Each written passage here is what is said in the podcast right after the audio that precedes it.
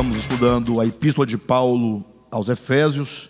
Estamos já nos encaminhando para o final dessa epístola. Acredito que mais uma ou duas reuniões no máximo nós concluímos essa epístola. Portanto, fica aberta aí a possibilidade de os irmãos sugerirem o estudo de um outro livro, né?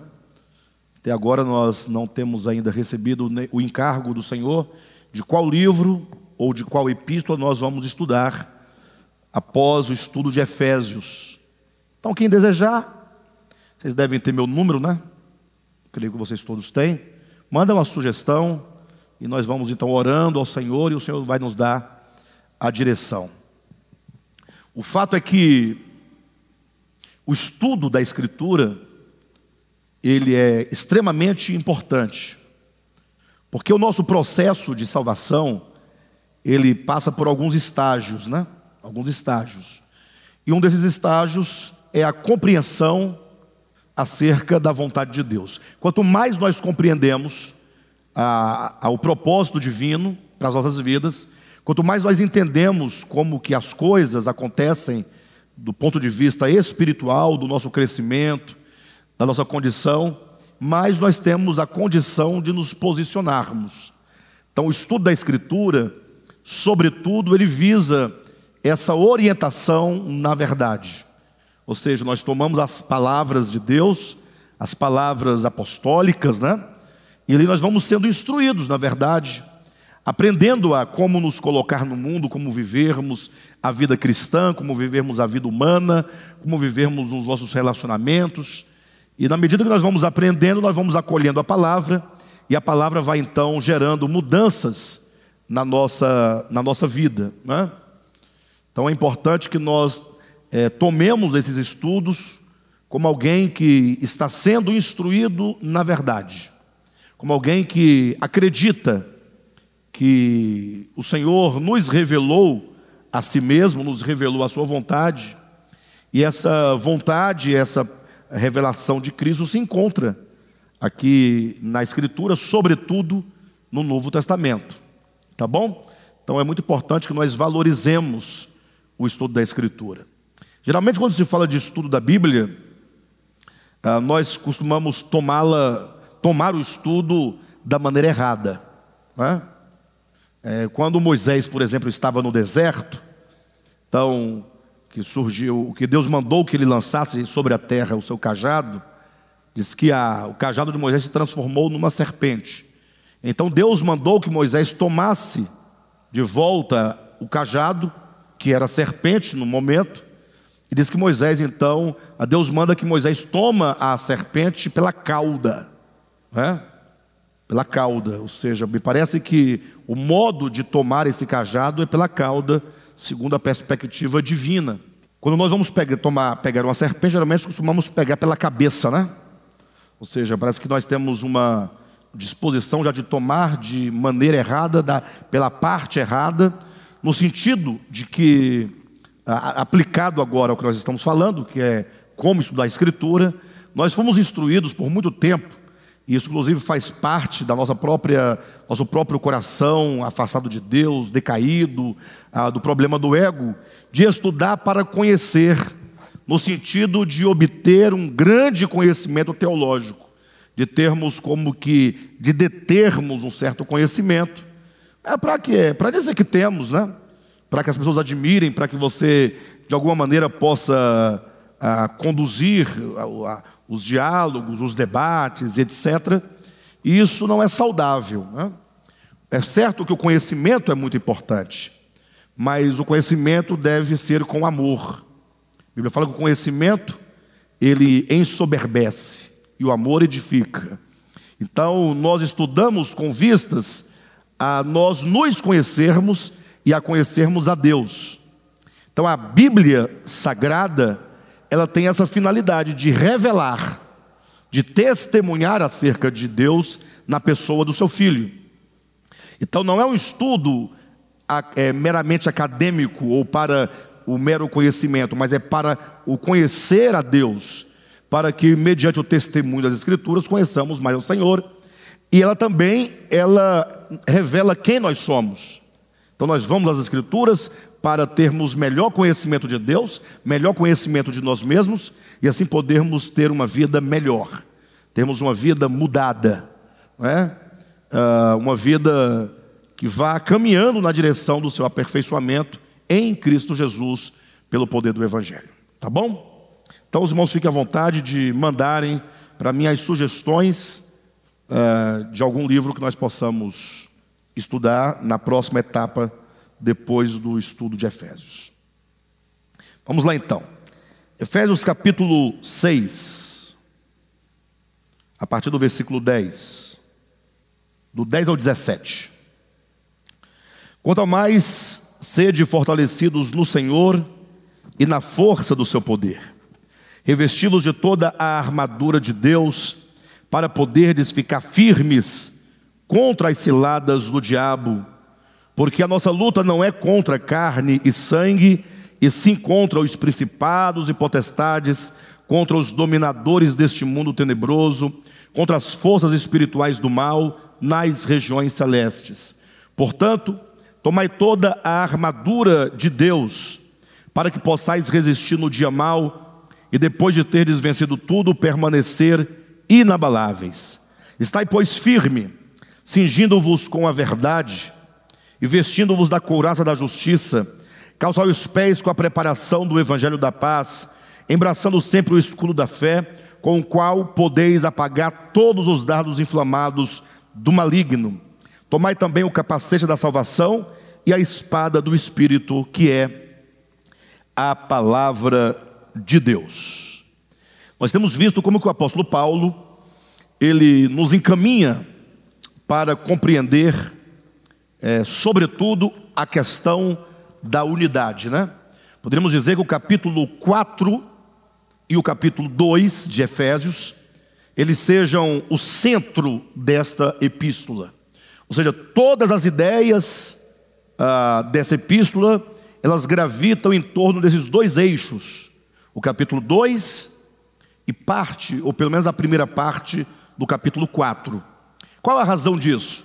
No capítulo 2, o apóstolo Paulo mostra o caminho de Deus, ele mostra ah, o, o, o plano de Deus de nos redimir com vistas ao cumprimento do seu propósito. Então, é preciso pensar acerca do capítulo 2 o seguinte: é, se Deus tem um propósito para conosco, esse propósito está revelado no capítulo 1. Se Deus tem um, um, um, propósito especial para com a sua igreja, a ponto de Ele nos eleger, nos predestinar, né, para que nós pudéssemos então, por fim, constituir um só corpo com o Cristo de Deus, esse corpo coletivo, esse homem corporativo, Cristo, cabeça, a igreja, o seu corpo, debaixo de cujos pés todas as coisas serão colocadas, esse homem profético que vai governar sobre toda a terra, o fato é que nós não alcançaremos este propósito se nós não experimentarmos plenamente a obra da cruz. Isso é o capítulo 2. A obra da cruz deve ser compreendida como a aplicação do Evangelho no nosso coração. Então as coisas não são tão simples como geralmente os cristãos entendem, né? A cruz de Cristo foi interpretada e até hoje é interpretada como sendo algo, é, como que um recorte na história, né? como que dissesse: Jesus morreu há dois mil anos e, portanto, tudo ali já está feito, está pronto. É verdade que tudo está pronto, mas em Cristo está realizado. Agora, quando os apóstolos saem a pregar o Evangelho, a pregação do Evangelho ela é finalizada sempre com um convite, com um convite ao arrependimento, com um convite a que nós exerçamos fé no Evangelho, na mensagem da cruz, crendo no Cristo de Deus, na sua obra, na sua morte, na sua ascensão, é, ressurreição, na sua ascensão, na sua entronização, para que uma vez nós nos arrependemos, arrependendo e crendo nesse Evangelho, nós então possamos ser unidos a Cristo na cruz. Então o Evangelho é um convite para que todos nós sejamos também crucificados com Cristo. A história da cruz não é uma história de que Cristo morreu na cruz. Essa é apenas uma parte da história do Evangelho. Ah, essa é apenas a, ah, a parte A, né? podíamos dizer assim, Porque uma vez que Cristo morreu, agora todos nós somos chamados a ir à cruz. Não para ficarmos meramente admirando, falando acerca da cruz, mas para sermos crucificados com Cristo. Esse é o ensinamento de Paulo em todas as suas epístolas, sermos nós unidos a Cristo na sua morte, sendo nós crucificados com Cristo, para que nós ressuscitemos com Cristo, sejamos assuntos com Cristo, entronizados com Cristo, assentados com Cristo nas regiões celestiais, sermos identificados a Cristo em toda a sua obra, para que então possamos alcançar essa, esse homem corporativo que é o novo homem. Isso porque a cruz, e somente a cruz, ela tem o poder de destruir em nós aquilo que nos separa. Irmãos, falávamos agora há pouco, antes dessa reunião, conversávamos ali, o irmão Jorge Guedes, o Raimundo, o irmão João, né, o irmão Emanuel chegou bem depois, mas nós conversávamos acerca ah, da questão da salvação, né, do homem, como o homem pode é, chegar à salvação. E eu diria que é algo muito simples. Para você entender o que nos impede da salvação, é simples. É você mesmo. Você, enquanto essa persona que você julga ser. Quantos caprichos nós não temos? Fala a verdade. Nós somos pessoas caprichosas. Nosso capricho nos afasta das pessoas. Por causa da nossa, dos nossos gostos, nós nos separamos das pessoas. Por causa da nossa pers pers perspectiva, ou melhor, nossa percepção política, ideológica, nós nos separamos das pessoas. Nós somos tomados de uma falsa ideia daquilo que nós somos. E aí nós agora nós dividimos com tudo e com todos. O problema do ego é esse, ele nos divide de Deus, nos separa de Deus, nos separa da criação, nos separa do nosso semelhante. E a cruz vem então como instrumento de aniquilação. Se você não quer ser destruído, se você não quer ser aniquilado, se você não quer ser anulado, não vá à cruz. A cruz vai te anular plenamente. E a, o resultado dessa destruição e da anulação que a cruz opera em nós é aquilo que Paulo diz: logo, já não sou eu quem vive, mas Cristo vive em mim. E esse é o propósito do Evangelho. Quando a cruz, portanto, opera no homem, então este homem, ele é destruído, e agora então ele se torna um só corpo com Deus. São expressões de Paulo aos Efésios, capítulo 2, versículo 15. Vocês já imaginaram essa expressão? Pense comigo por um momento. Tornar-se um só corpo com Deus. Ora, o que significa um só corpo com Deus? Ora, significa que nós voltamos à unidade com Deus. Deus é um, nada em Deus se divide. Deus, ele é absoluto. E agora ele criou toda a sua criação nele. Então, a criação deve ser uma só em Deus. Mas entra o problema do pecado e começa a fracionar, sobretudo no reino da, da inteligência humana, dos homens inteligentes, que agora, porque tem a sua inteligência, tem a sua liberdade, ele começa a gerar o problema de toda sorte de facção. Quando então a cruz opera, o homem alcança unidade, unidade com Deus, unidade com o próximo, unidade consigo mesmo, unidade para com a criação. Ou seja, esse homem agora ele está totalmente integrado ao todo. Então aquilo que outrora nos separava, que é a expressão o que é diabólico, a palavra diabólico quer dizer tudo aquilo que separa, tudo aquilo que divide. Se você está em qualquer situação de divisão, com que ou com quem quer que seja, você está numa condição de diabólico. Então, quando você é integrado, você agora está no simbólico. Né? Sim quer dizer ao mesmo tempo, unido, integrado. Essa unidade, ela é alcançada por meio da cruz. Por isso, no capítulo 4, que é o segundo eixo, Paulo diz: Rogo-vos, pois, e aí ele vai rogar pela unidade, em todos os sentidos. E Paulo exemplifica, portanto, essa unidade com três metáforas. A metáfora do corpo de Cristo, capítulo 4. E para mostrar como que a unidade, ela mostra como que nós, sendo muitos, somos um só corpo. No capítulo 5, ele mostra a, a ideia da unidade na formação e na edificação de uma noiva para o seu filho, para o Filho de Deus, para Cristo. E então, no capítulo 6, o apóstolo Paulo fala da unidade em termos de um exército. E quando ele fala desse exército, logo, a ideia central é que nós estamos dentro de uma batalha espiritual. Ou seja, a batalha é entre o reino de Deus e o império das trevas. São dois, é, dois impérios, dois reinos lutando, e você e eu, nós somos o objeto dessa disputa. Deus querendo te ganhar, o reino das trevas, de algum modo, nos ganhando. Pelo menos na nossa experiência, nós vemos que nós estamos, não raras vezes, tomados pelas forças do império das trevas. Então, a luta espiritual, ela só é vencida, nós só podemos nos dizer vitoriosos na luta espiritual, quando então nós somos plenamente arregimentados como um só exército para Deus. Nós vimos nas mensagens anteriores que a, essa guerra, essa batalha espiritual acontece por meio da palavra. É a palavra de Deus e é a palavra da serpente. Assim começa a escritura, a nossa história, Gênesis 3, disse Deus, disse a serpente, e assim conclui-se no Apocalipse, quando nós vemos ali, já nos capítulos 2 e 3, né?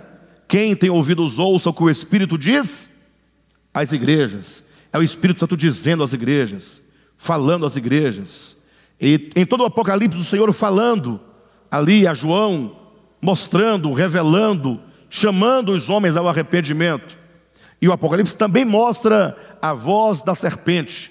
Agora no capítulo 13 ah, de Apocalipse, quando diz que o falso profeta, que é a segunda besta, a besta que emerge da terra, é aquela besta que tem a aparência de cordeiro, mas fala como dragão. Então, olhe para mim por um momento, em nome de Jesus. Essa batalha espiritual, ela é muito séria. A batalha espiritual, ela define de que lado você está. A batalha espiritual define o destino da sua alma. E por favor, em nome de Jesus, ah, quando se trata da sua vida cristã prática, porque existem dois lados, né? Que nós entendemos como sendo a ortodoxia cristã e a ortopraxia cristã. A ortodoxia é o ensinamento, é a de, declaração da verdade. A ortopraxia é a prática da verdade. Cuidado para que quando nós falarmos sobre o destino da sua alma, você não venha se esquecer completamente da ortopraxia e fique se sustentando apenas na ortodoxia. O que eu quero dizer com isso? Eu falo porque eu vejo isso todos os dias. Eu vejo isso há, há, há, há 30 anos de ministério. Há 30 anos eu estou pregando, estou falando. E nesses 30 anos de ministério, de pregação, eu vejo acontecer todos os dias as pessoas se fiarem na doutrina. A doutrina diz isso. Luta pela doutrina. Como é a doutrina correta? Inclusive, nós lutamos muito mais por aquilo que não tem nenhuma importância. Nenhuma. Eu já disse isso aqui outras vezes, vou tornar a dizer, para que os irmãos possam entender. Eu recebo no meu celular, no meu WhatsApp, ah, dezenas de perguntas sobre a Bíblia todos os dias. Todo dia. Irmãos em diversos lugares querem saber o que esse versículo diz ou o que o outro diz. E eu não consigo responder a todo mundo. Não tenho como, porque são centenas de pessoas, né? todo dia. E o pior, eu tenho outras atividades para fazer. Eu não tenho tempo só para ficar no WhatsApp respondendo questionamentos. Agora, a grande questão é Que tipo de pergunta é essa que são me feitas? Porque você sabe, você consegue fazer a leitura do indivíduo pelas, pelas as perguntas que ele faz. Você entende? Ou seja, me parece que, me parece, tá, irmãos? Olhe bem a, a, a construção do meu pensamento e a razão da minha palavra. Me parece que a nossa preocupação é somente com aquilo que não tem nada a ver com nada. Às vezes as pessoas até podem achar que eu sou um pouco rude, mas não é questão de rudeza, é questão de sensatez.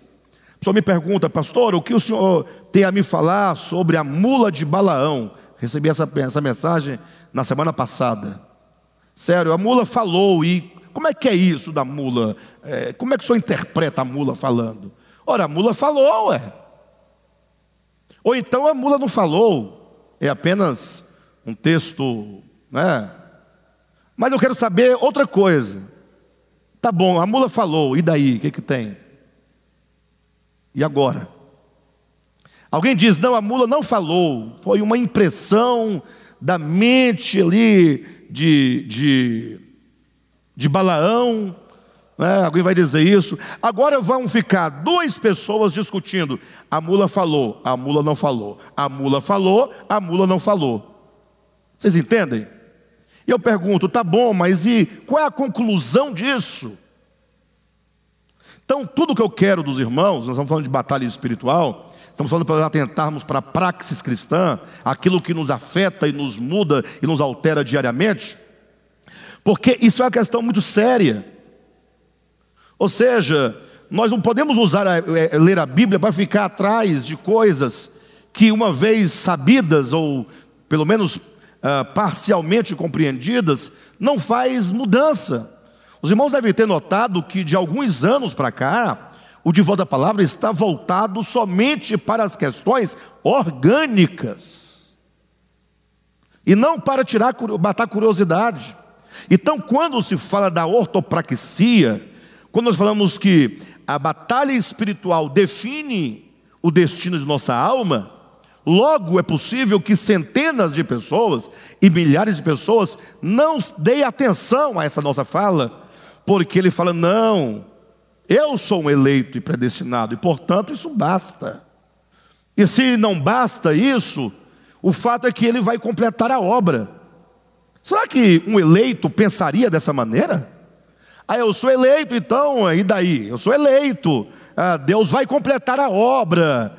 E assim eu vou tocando o terror, não me preocupo com minha alma, não me preocupo com meu coração, eu não me preocupo com meu destino, porque afinal é, eu estarei no céu com Cristo eternamente, ponto. Isso basta.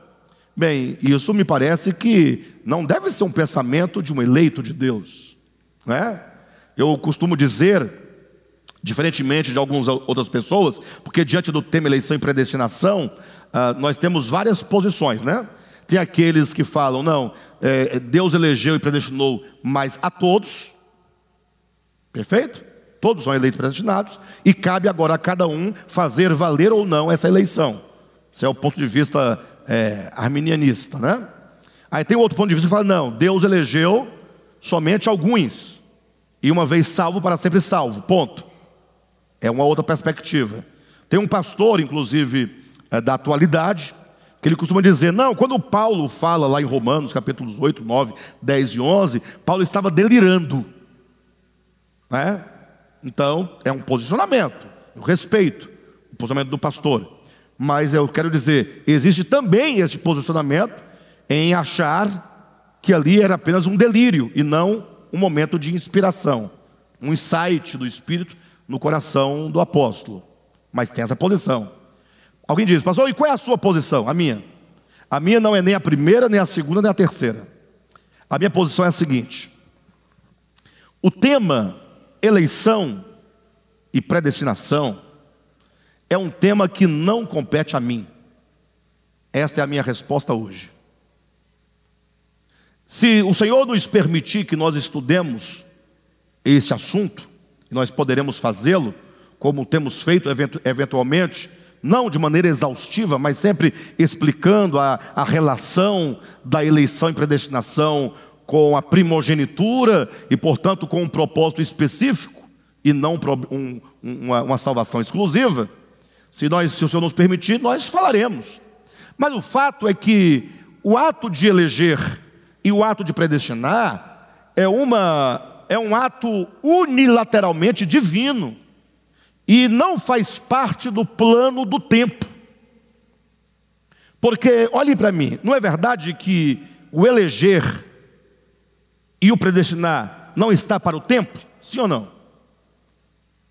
Predestinar não é você determinar que no fim isso acontecerá? Sim ou não? Isso não é uma perspectiva temporal? Sim ou não? Então, observe: quando Deus fala deste modo, Ele está falando apenas para que nós entendamos a nossa vida no eixo do tempo. Porém, se é Deus quem elege, se é Deus quem predestina, essa eleição não pode ser temporal, porque Deus não está para o tempo. Sim ou não? Deus está para o tempo? Quando diz que Deus predestina, não podemos pensar nesse, nesse assunto do ponto de vista temporal, porque aquele que esta obra realizou, ele é eterno. Então, o posicionamento do DEVAP hoje é nunca debater essas questões, é sempre entender o ato da eleição e da predestinação, que são mensagens bíblicas, elas estão para Deus, elas não passam por mim. Não cabe a mim querer deter todo esse entendimento e todo esse conhecimento, uma vez que o próprio Paulo, depois de falar nos capítulos 8, 9 e 10 e 11 de Romanos, ele conclui o seu falar dizendo: ó oh, profundidade da riqueza, tanto da sabedoria como do conhecimento de Deus. Ou seja, é algo das entranhas de Deus, é algo que só o Espírito de Deus pode sondar. E, portanto, cabe a nós considerar, sobretudo, aquilo que diz respeito à nossa prática cristã. Aquilo que o Evangelho nos diz, alto e bom som, claramente. Então, falar de batalha espiritual é falar do destino das nossas almas. Porque, afinal, vocês já observaram que a Bíblia começa com uma batalha em Gênesis capítulo 3? Ali é, uma, ali é o início da batalha da história humana. A batalha é Deus falando, a serpente falando, e a mulher no meio, indecisa. E agora, quando eu falo a mulher, mas é o homem e a mulher, é a humanidade ali, que se inclina e aceita o falar da serpente. A história do homem começa ali, e ela termina no Apocalipse com pelo menos duas grandes batalhas: a batalha do Armagedon antes do milênio e a batalha final depois do milênio. Ou seja, a história da Bíblia e a história dos homens é a história de uma batalha. Olha como isso é sério. A pergunta é: quando o Apocalipse coloca lá no final dois lados, o plano da eternidade, em que habita vida abundante, e coloca o lago de fogo como a exterminação e a extinção de todas as coisas más e perversas. São dois lados, são dois resultados. A pergunta é: você estará de qual lado? Temos que pensar isso hoje. Não espere a doença para você pensar isso. Não espere chegar o momento em que você esteja no leito para pensar isso. Eu já acompanhei algumas pessoas é, nos últimos momentos da sua vida aqui da terra. Pessoas que estavam enfermas, com doença grave, desenganada dos médicos, e pelo menos duas dessas pessoas que eu acompanhei, acompanhei outras pessoas, mas essas duas é, deixaram-nos um exemplo muito interessante. Essas pessoas falavam assim, elas sabiam que iam morrer, as duas sabiam. Ficaram ainda alguns meses ali no tratamento, porém com a plena convicção de que não voltaria à vida, que dali ela passaria para a eternidade. Isso é, me refiro a Jaqueline, que eu fui algumas vezes a São Paulo e acompanhei de perto a situação dela, e também o nosso irmão Luciano, que congregava conosco aqui. Né? Também acompanhei de perto a situação dele. E esses dois irmãos, eles chegou um momento da, da experiência da enfermidade, da doença, da iminência da morte, que eles diziam, pastor, olha, eu não vejo mais nada nesse mundo, mais nada, mais nada, mais nada. Eu agora, é, para tudo que eu olho, que eu vejo, eu não, a pessoa, eles diziam, eles não tinham mais força e nem ânimo para qualquer tipo de debate infrutífero, qualquer tipo de conversa infrutífera. Não tinham mais tempo para ficar discutindo, debatendo é, com inimizade, não tinham mais tempo para indisposição com pessoas. Tudo isso se tornou é, é, tão pequeno diante é, da vida, da existência, da vida eterna, da morte. Coisas tão grandiosas. A morte é algo grandioso do ponto de vista metafísico, que coloca o homem frente a si mesmo, frente à eternidade. Então nós temos que pensar o nosso destino hoje. E eu dizia: não, você não precisa de esperar a enfermidade chegar. Precisamos disso. Você hoje pode fazer uso das suas faculdades, da sua inteligência, para refletir. A história da Bíblia é uma história de uma batalha cósmica. O bem e o mal, a luz e as trevas, o reino de Deus e o império das trevas, Deus e o demônio, a carne, o espírito e a carne. É uma luta constante. Você está no meio. Essa luta, essa batalha, ela acontece nas regiões celestes. Nós dizíamos aqui nos últimos estudos: onde ficam essas regiões celestes? Paulo diz que a nossa luta é contra principados, potestades, dominadores nas regiões celestes. E aí, quando nós estudamos a Escritura, nós somos chamados a pensar aquilo que nós estudamos. Um conselho, se lhe servir Nunca aceite nenhum ensinamento bíblico, sem que você o compreenda de forma prática. Nunca seja, ah, se ponha do lado de um ensinamento que ele não serve para você de modo prático. Ou seja, como é que eu pratico essa verdade bíblica? Essa é a pergunta que você faz. Porque eu fiquei muitos anos, eu tenho 46 anos de idade, faço 47 agora, anotem aí na Bíblia de vocês, dia 6 de outubro, tá? 6 de outubro. E tem mais, não uso mais gravata, viu irmãos? Já perceberam que eu não uso mais gravata, né? Ah, então, imagine, 46 anos de idade, vou para 47 agora, daqui dentro de dois meses e pouquinho. E durante toda a minha vida, toda a minha existência, eu, eu, eu acreditei em várias doutrinas que não tinham é, praticidade para mim. Guardei o sábado por muitos anos. Qual a finalidade? Não, agradar a Deus. Como se Deus estivesse, olha, se você trabalhar no sábado, eu fico furioso com você. Se você trabalhar, é, guardar o sábado, eu fico feliz com você. Olha que ideia. Né? Aí vão justificar, não, é porque quando você guarda o sábado, você está exaltando a Deus como Criador, porque o sábado é o memorial da criação. É, mas será que é guardando um dia que eu dou a honra e a glória ao Criador? Ou é todos os dias reconhecendo-o como meu Criador? Tendo o selo do Criador no meu coração, na minha alma, no meu falar, nas minhas atitudes, nos meus relacionamentos? Ou seja, reconhecer a Deus como Criador, não se dá pela guarda de um dia, mas se dá pela consciência de quem é Deus e de quem é a criação. E do que é a criação. Então, fiquei muito tempo, né, é, praticando coisas de não fazer deste modo, nem daquele modo, coisas que nunca alterou a minha vida, a minha alma, o meu modo de ser, Vivi por muitos anos cada vez mais egoísta, cada vez mais avaro, cada vez mais perverso, cada vez mais violento, cada vez mais mau caráter, cada vez mais faccioso. Pregava a Bíblia para causar divisão, discussão, para humilhar pessoas, dividir pessoas. Chegou um momento e falou: não dá, não, não é por aí, a verdade não pode ser isso. A verdade é libertadora, ela nos salva. Então não adianta você tomar como verdade uma suposta doutrina que não é prática. Se a nossa luta é contra principados e potestades nas regiões celestes, eu pergunto: você já praticou essa palavra? Você já se posicionou nessa batalha? Você já se arregimentou nesse exército?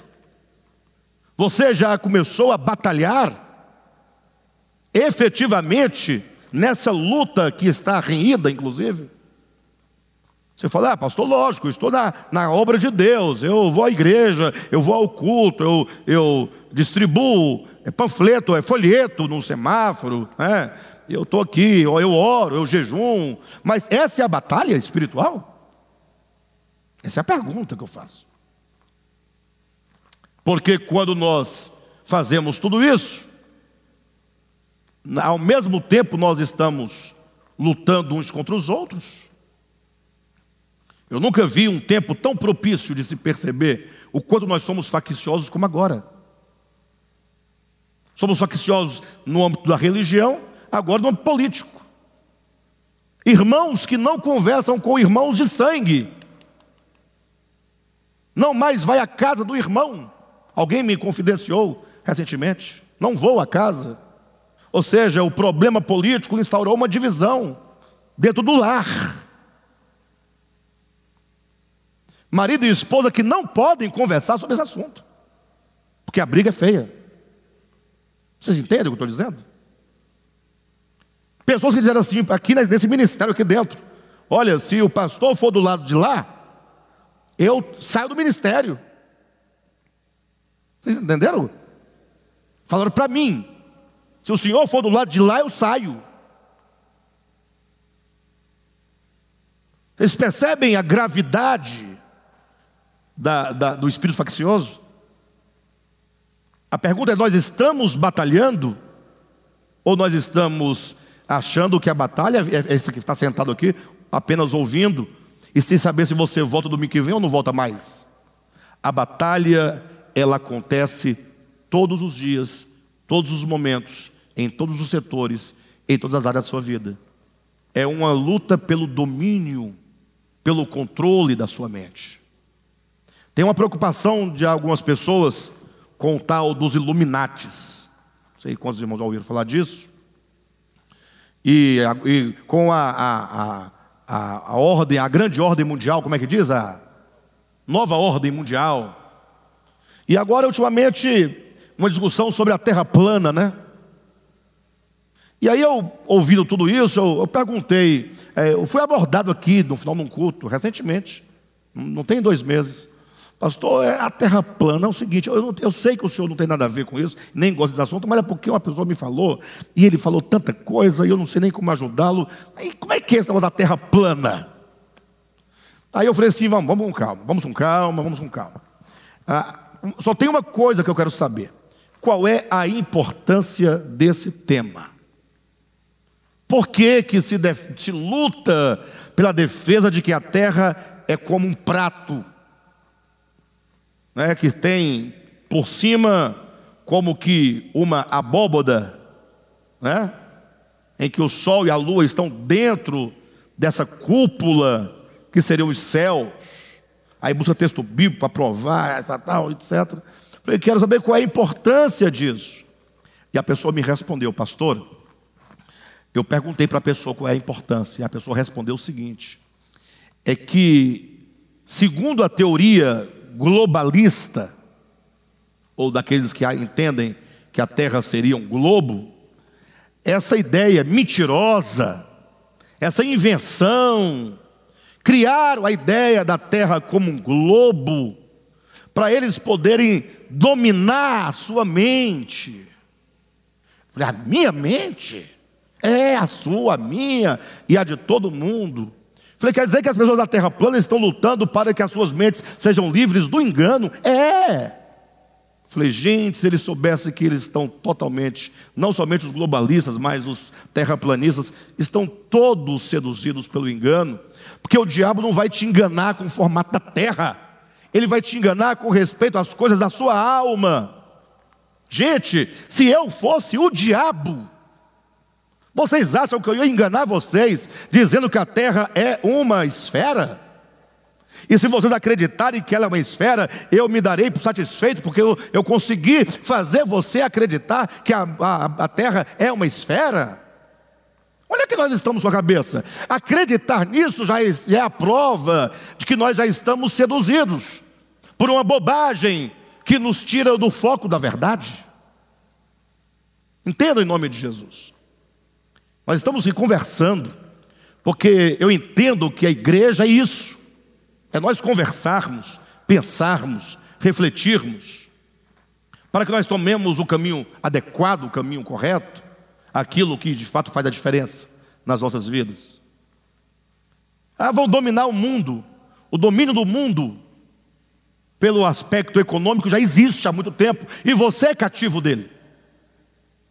E eu sou cativo dele. Lógico que o próprio Jesus, ele fala desse cativeiro é, econômico, mas é, de maneira lista podemos dele participar sem nos envolver com a corrupção. Ou seja, você vive num país, você vive num, num, num hemisfério, onde para você comprar o arroz, você tem que trabalhar, tem uma relação de trabalho. O dinheiro não nasce no quintal de casa. Então já tem um domínio já. Um domínio. Gasolina está a seis e pouco. Você pode fazer o que por isso? Nada. Ou seja, o sistema econômico já domina, de um jeito ou de outro. Agora, a questão é o domínio da sua mente.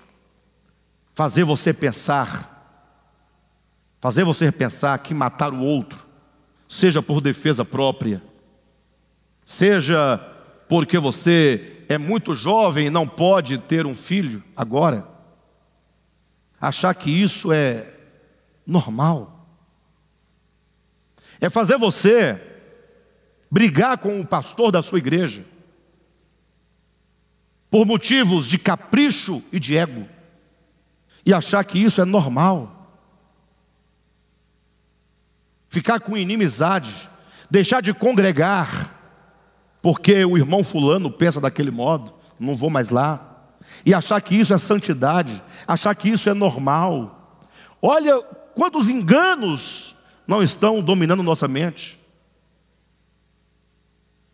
Ou seja, o engano ele é trabalhado dentro da sua mente, formando um substrato de uma consciência agora totalmente insensível à verdade. O campo de batalha é a sua mente. É ali que acontece. Por isso Paulo disse: "E não vos conformeis a este século, mas transformai-vos pela renovação da vossa mente. Então, olha como é simples. Se você não for transformado no seu ser pela renovação da sua mente, ou seja, é, é uma mente que se torna nova a cada dia, e mesmo estando nova hoje, amanhã tem que tornar-se nova novamente, é renovando a mente é você atualizando a sua mente segundo a verdade. Se isso não acontecer, então a sua mente estará sendo moldada segundo o espírito deste mundo. Ou seja, você vai pensar como pensa o mundo. O grande problema é que quando nos falaram sobre o mundo, disseram para você que o mundo eram coisas físicas e lugares geográficos. Disseram para você, por exemplo, que se você for a um, um bar e restaurante, você não pode, porque é pecado. Porque isso é o mundo. Ora, quem disse para você que um bar e restaurante é mundo? É um ambiente onde se come e se bebe. O que vai determinar se você peca ou não é se você faz bom uso ou mau uso da comida e da bebida. Essa é a grande questão. Disseram para você que para você sair do mundo, você tem que estar na igreja. E quem disse que dentro da igreja não tem mundo? Vocês entendem a, a grande questão? Então disseram que mundo é a cerveja, é a música secular. que mais? A dança, né? que mais? E aí você ficou achando que que estava livre do mundo, porque você não faz mais essas coisas, você deixou de fazer isso. E aqueles que nunca fizeram isso?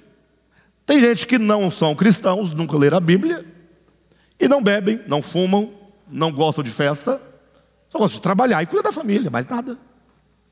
Esse não precisaria de se libertar do mundo? o mundo é um ambiente espiritual, regiões celestiais se encontra dentro de você. É, a, é, é, a, é o lugar metafísico dentro do homem.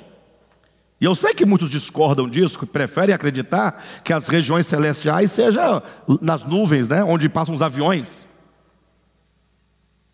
Mas eu já andei de avião e nunca vi ninguém em cima das nuvens lá, lutando. Você já viu? Eu nunca vi. Não, irmão, mas não é assim. E como é que é então? Me ajude.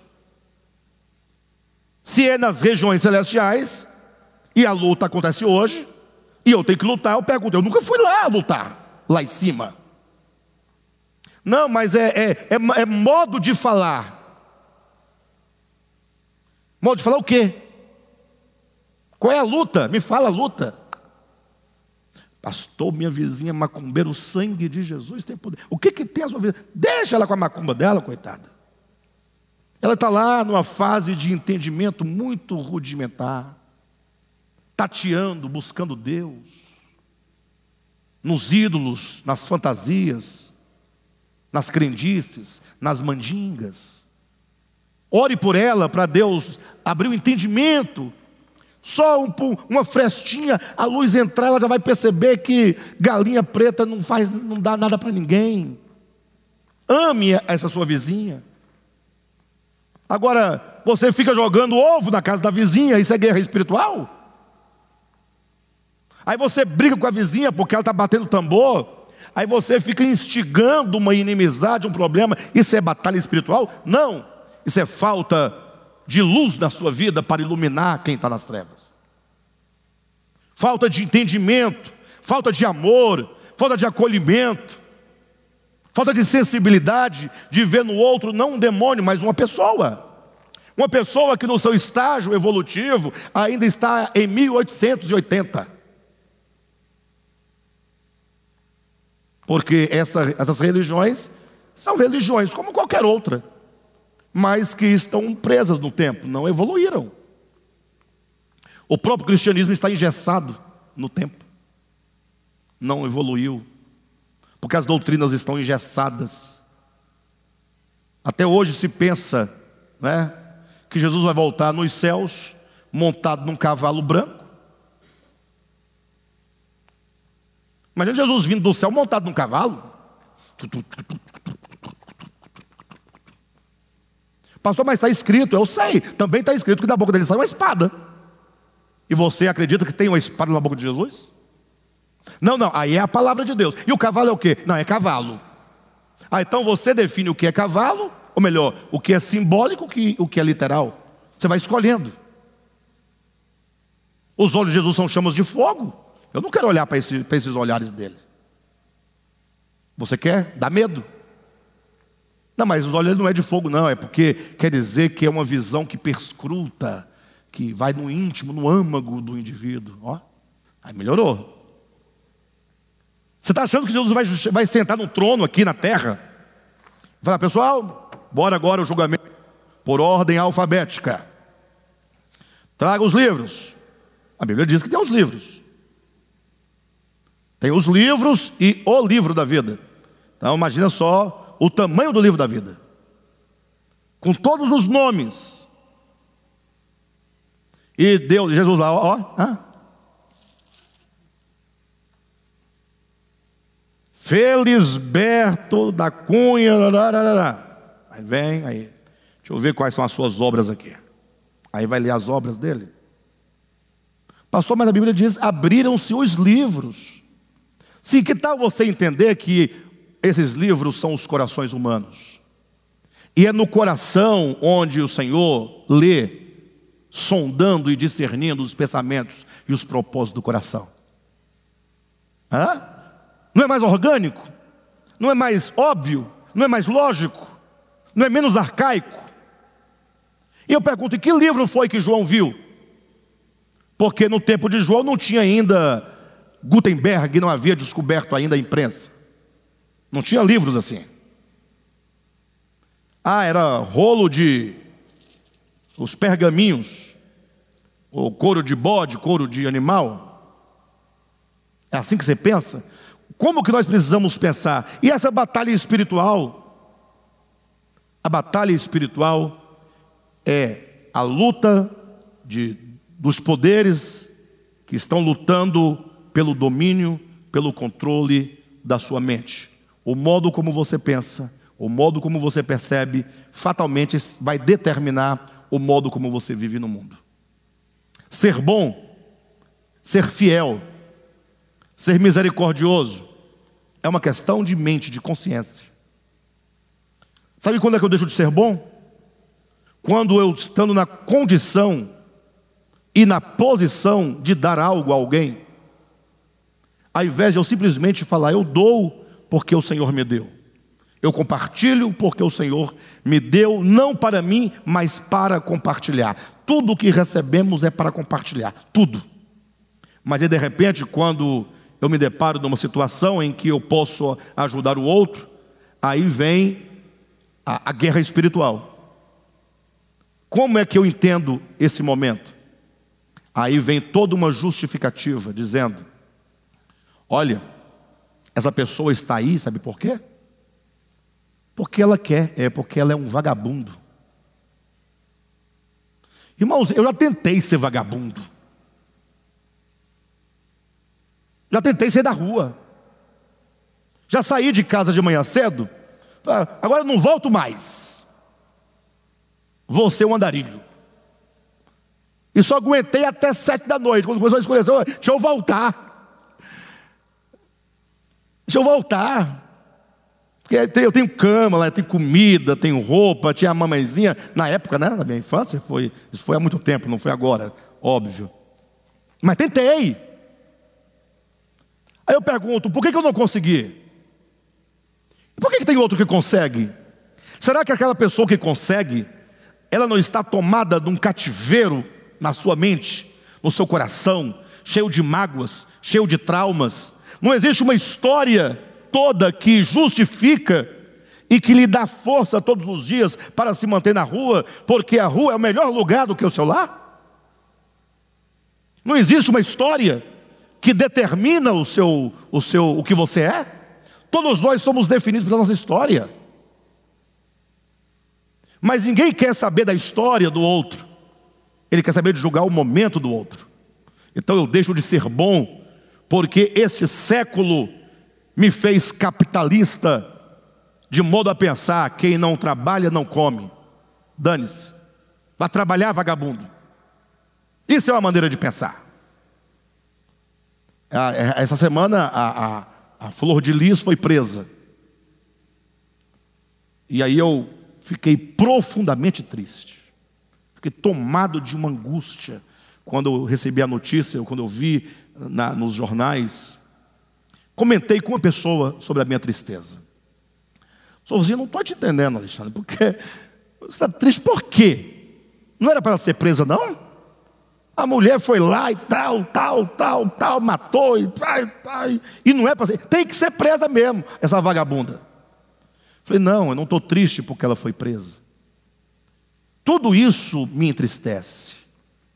O fato da morte do marido me entristece. O fato de alguém ter que ser preso pelos seus atos, isso mostra a condição do mundo de miséria. O que me entristece não é porque ela foi presa e eu não queria que fosse, nada a ver. O que me entristece é que o mundo está mergulhado em sentimentos, em práticas, em homicídios, em suicídios, em depressão, em amargura, em inveja, em disputas. Isso me entristece. Então, é uma batalha. Em todo momento você, né, Quando Lázaro morreu, não da Bíblia, mas o Lázaro, né? qual é o sentimento? Ah, tem que morrer mesmo, vagabundo. Mas sabe como é que Deus vê a morte do Lázaro? Um filho que ele criou para a glória dele, um filho por quem Jesus morreu naquela condição. Ah, mas ele merece. Não, eu também mereço. Você também merece. O problema é que, se vamos pensar na relação de um pai para com um filho humano, o filho foi para as drogas, o filho tornou-se ladrão, o filho tornou-se um estuprador. Como é que o pai vê a, a, a condição do filho? O pai sabe que o filho está errado, e o pai sabe de todas as consequências que tais atos trazem para o seu filho. Mas o pai sempre olha para é, naquele sofrimento do filho. O filho está dentro de um sofrimento, porque aquilo é um sofrimento. Ninguém é um bandido porque, ah, eu sou bandido, ah, legal, maravilha, hoje eu quero matar. Bem, pode haver pessoas com problemas psicológicos, outro departamento. Mas saiba, a miséria do mundo é uma miséria que traz profunda tristeza ao coração de Deus. A Bíblia diz que Deus não tem prazer na morte do ímpio. Se Deus, que é Deus, não tem prazer na morte do ímpio, por que, que eu tenho prazer na morte do ímpio? Deveria ser o contrário. Não é? Se Deus tivesse prazer na morte do ímpio, justificaria, né? Ele é Deus, ele é santo. Então ele é isento de qualquer coisa. Agora, eu não poderia ter prazer na morte do ímpio, porque eu não sou diferente do ímpio. Só mudam os pecados. Mas o fim é o mesmo, é maldade. Mas dizer que Deus não tem prazer, sendo Ele Deus, e eu sendo pecador como ímpio, ter prazer na morte do ímpio? Observa como que as coisas estão trocadas. Eu estou falando do texto de Efésios. Estou dizendo como que essa batalha ela opera aqui e como é que ela acontece? Gerando modos de pensar e, consequentemente, modos de, de viver no mundo. Eu vivo no mundo segundo o mundo que há em mim. Todos nós temos um mundo aqui dentro. O mundo, na verdade, ele só existe aqui dentro de você. Porque aqui fora você tem árvores, pássaros, rios, pessoas, carros, prédios. Isso não é o mundo. Tanto é que os animais vivem na terra, mas eles não têm mundo. O mundo é toda uma construção psicológica de interpretação do que é, de como é, de como deve ser. O mundo aqui, existe aqui dentro de mim. Então, o modo como eu concebo tudo aqui vai agora refletir no meu viver, nas minhas relações. Vocês entendem? Então, essa batalha espiritual, ela acontece sim nas regiões celestes, que é na dimensão metafísica do seu ser, a que a Escritura chama alma, aí dentro de você. A sua alma não está para o físico. O físico está o seu corpo, com os cinco sentidos. A sua alma é uma dimensão espiritual. E por ser espiritual, ela é da dimensão etérea, celestial. O celeste, em termos bíblicos, não significa esse céu físico.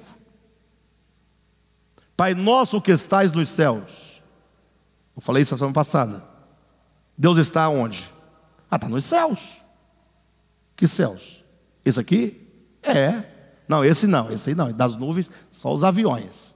É, aí está onde? Na estratosfera, exosfera, é, biosfera, aí vai. São várias esferas. Onde é que ele está? Ah, são sete. Ele está no último, lá de cima olhando. Se a Bíblia diz que todas as coisas existem nele, como é que ele pode estar numa relação de posição para com a criação, se a criação está nele. O primeiro céu, o segundo, o terceiro, o quarto, o quinto, o sexto, quantos tiverem, dez mil, não importa. Tudo, se há céu, está nele. Se é criação, está nele. Pastor, mas nem os céus dos anjos, nem os céus dos anjos. Os céus dos anjos está nele. Porque se há céus dos anjos, foi Deus quem criou. Se Deus criou, é criação. Se é criação, habita em Deus. Então, Pai nosso que estás nos céus, não pode ser esses céus físicos. É entender que quando a Bíblia usa o termo céus, não no sentido que Deus criou os céus, não. Nesse sentido é físico, Ele criou os céus. Esse, aquele outro, etc. Tal. Mas em alguns sentidos, quando diz Pai nosso que estás nos céus, que o Senhor virá dos céus, tudo quando implica Deus em relação aos céus, fala de uma dimensão espiritual dentro do homem. O reino de Deus é o reino dos céus. E esse reino está onde? Dentro de vós. Então, eu queria que os irmãos entendessem essa questão. Pensemos, essa batalha define a sua, o seu destino, define o seu viver no mundo. Alguém pergunta, sim, pastor, o que eu devo, eu, quero vencer essa batalha. Eu quero dizer para os irmãos, eu quero vencer essa batalha. Eu quero isso aqui, ó, olha na sua Bíblia aí, capítulo 6, versículo 13, lá no finalzinho. E depois de ter desvencido tudo, permanecer o quê? Inabaláveis. Então eu quero isso aqui para mim. E depois de ter desvencido tudo, eu quero permanecer inabalável. Você tem esse desejo? Fala para mim. Você quer? Não, mas de verdade, vamos pensar nisso. A igreja tem um problema. Toda pergunta boa que o pastor faz, os irmãos dizem amém, sim. Porque nós fomos ensinados a dizer sim. Mas que tal você, a partir de agora, começar a pensar sobre isso? Será que eu quero vencer? Pastor, que vitória é essa e quando será? Olha o versículo 13, olha. Portanto, tomai toda a armadura de Deus para que possais resistir no dia mal. Que dia mal é esse? É hoje. Todo dia tem o seu próprio mal. Todo dia é dia de cair ou de levantar. Todo dia é dia de decidir pela árvore do conhecimento ou pela árvore da vida. Todo dia é dia de decidir entre a carne e o espírito. Todo dia é dia de decidir pelo reino de Deus ou pelo império das trevas. Todo dia é dia de decidir por Cristo ou pelo anticristo. Todo dia é dia de decisão. Então, comecemos a pensar, e depois de ter desvencido tudo, permanecer inabaláveis. Se você deseja isso, a primeira solução, a primeira dica que as Escrituras nos traz é, versículo 13: Portanto, tomai toda a armadura de Deus. Então existe uma armadura que te protege. Você não conseguirá vencer o império das trevas, os principados, potestades, dominadores, forças espirituais, sem a armadura de Deus. Você já está fadado ao fracasso se você não quer a armadura de Deus. Interessante que a armadura ela é de defesa, é para a sua proteção. Então veja que o nosso papel dessa batalha, ele é sobretudo defesa. Todas as armas elencadas aqui, que Paulo vai dizer que essa armadura, ela tem as suas partes: capacete, couraça, escudo, sandálias, todas elas são de defesa. Só tem uma que é para ataque, que é a espada do Espírito. E nós vamos ficar surpresos quando nós descobrirmos que essa espada não é uma espada japonesa longa para você ferir o inimigo. Porque como você pode ferir o diabo? Como é que você pode ferir principados e potestades? De que maneira? É? Ah, mas é porque é a palavra de Deus. Você vence com a palavra de Deus. Como? Diabo, Sangue de Jesus tem poder. Aí ele responde de lá: O sangue de Jesus tem poder. Acredita que um indivíduo, uma vez, ele foi a um centro de macumba, uh, um centro espírita. Ele era crente desviado, crente velho, desviado, aí estava por aí, assim, à toa. Resolveu ir no centro. Chegou lá, ficou lá. Daqui a pouco fizeram uma fila que o preto velho estava lá, que ia jogar um pouco de baforada do, do charuto na cara das pessoas para dar aquela limpeza, né? Aí o, o irmão desviado resolveu entrar na fila. Entrou na fila para receber. Está lá na fila, foi chegando na vez dele. Isso não é piada, isso é um fato. Eu conheço a pessoa que fez isso, ela me contou. E por eu conhecer a pessoa, eu sei que ela é capaz de muito mais do que isso. E aí, quando foi chegando, ele teve uma ideia, ó. Vou fazer uma pergunta para o preto velho. Vou perguntar. Quero ver a resposta dele. E aí, olha a sagacidade do irmão desviado. Lembrou-se ele do texto que diz que todo espírito que não confessa que Jesus veio em carne não é de Deus. Então, o preto velho não é de Deus, ele vai negar, não vai? Essa é a ideia do irmão. Chegou lá, olhou bem na cara do preto velho. Preto velho olhou na cara dele. Ele fala, meu filho, meu filho, meu filho, meu filho para cá, meu filho para lá. Papai velho está aqui. E ele disse: Não, com todo respeito ao senhor, é que eu tenho uma pergunta muito importante para te fazer. Ele, faça, meu filho, faça, papai responde. Papai velho responde. E aí ele disse: Jesus Cristo veio em carne? Veio, meu filho. Jesus Cristo veio em carne. Você duvida disso? Você está duvidando que Jesus Cristo, nosso Senhor, veio em carne? Pensa agora na decepção do irmão. Falou assim: o que, que eu faço agora? Porque o preto velho quebrou minhas pernas, porque eu, ele só podia responder outra coisa, não isso. Agora o preto velho está perguntando se eu estou duvidando que o nosso Senhor vem em carne. Ah, o, o, preto velho estava mais cedo que ele, eu acho. É. Então, mas vocês entendem a questão? Ah, que como você vai ferir o diabo? Ah, é a espada é a palavra de Deus. Aí você vai dizer, aí Jesus falou para o diabo, está escrito, aí Jesus citou. O diabo falou assim, mas também está escrito. Aí citou outro texto. Aí ficou uma briga de texto, aqui, texto dali, texto daqui, Viram ou não? Inclusive o diabo citou o Salmo 91 para Jesus, ou parte dele. Salta daqui abaixo, porque está escrito no livro santo, no livro sacro, no livro divino, que a teus anjos dará ordem a, teus, a teu respeito, para não tropeçares em nenhuma pedra. Então, se você pensa que o diabo está com medo da Bíblia, você está muito enganado. Só tem uma coisa de que o diabo tem medo: é de um crente, de um homem, melhor dizendo, ou de uma mulher, cuja mente está totalmente sobre o domínio da verdade. O pai da mentira não deseja pela verdade. A partir do momento que a sua mente está tomada pela verdade, controlada pela verdade, amalgamada com a verdade, agora você se tornou um problema para o diabo. Antes disso, bobagem. Diabo canta hino da harpa, diabo dá oferta, diabo fala em língua, ele roda, ele cai, ele prega, ele faz tudo. Dirige igreja, batiza. Porque tudo isso para ele é nada. Porque para ele o que importa é que você fazendo tudo isso, você seja sempre uma pessoa perversa, mesmo que tenha cara de crente. Então, essa armadura, ela é defensiva.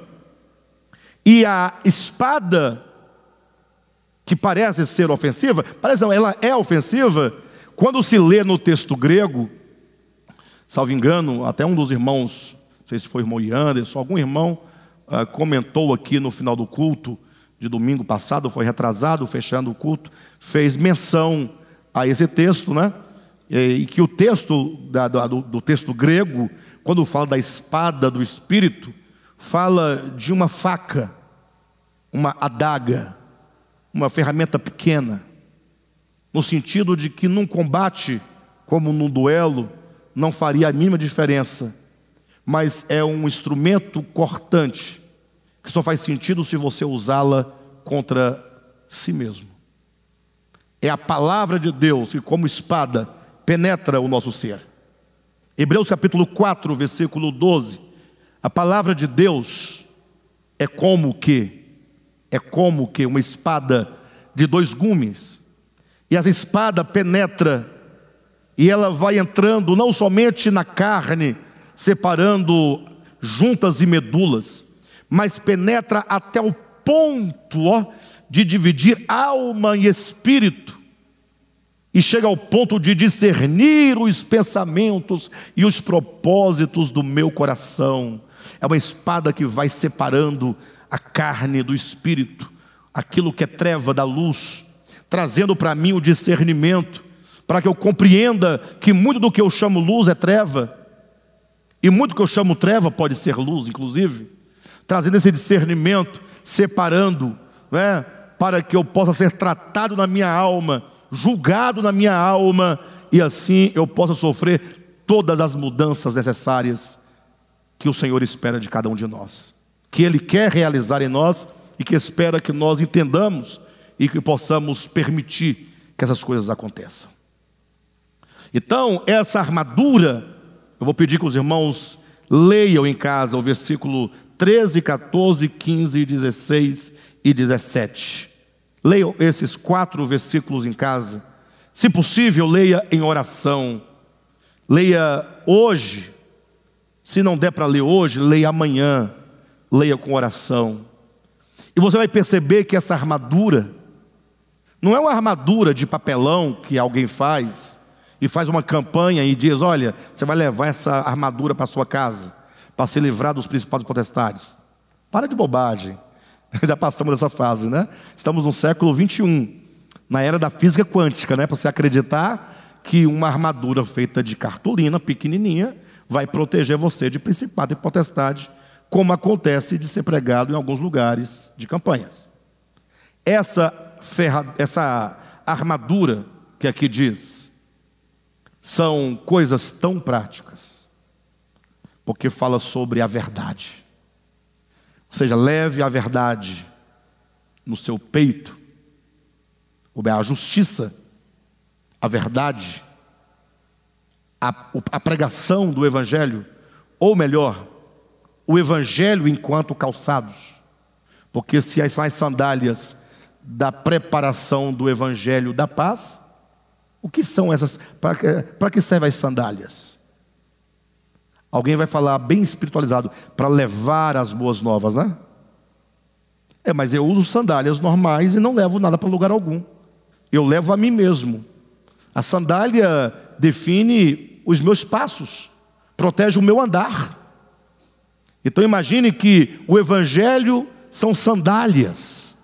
Você calçar o evangelho para que você ande em conformidade com o Evangelho, é o seu andar, para que você então possa ter o escudo da fé, porque a fé é que te protege dos dardos inflamáveis do maligno, falaremos isso na próxima semana.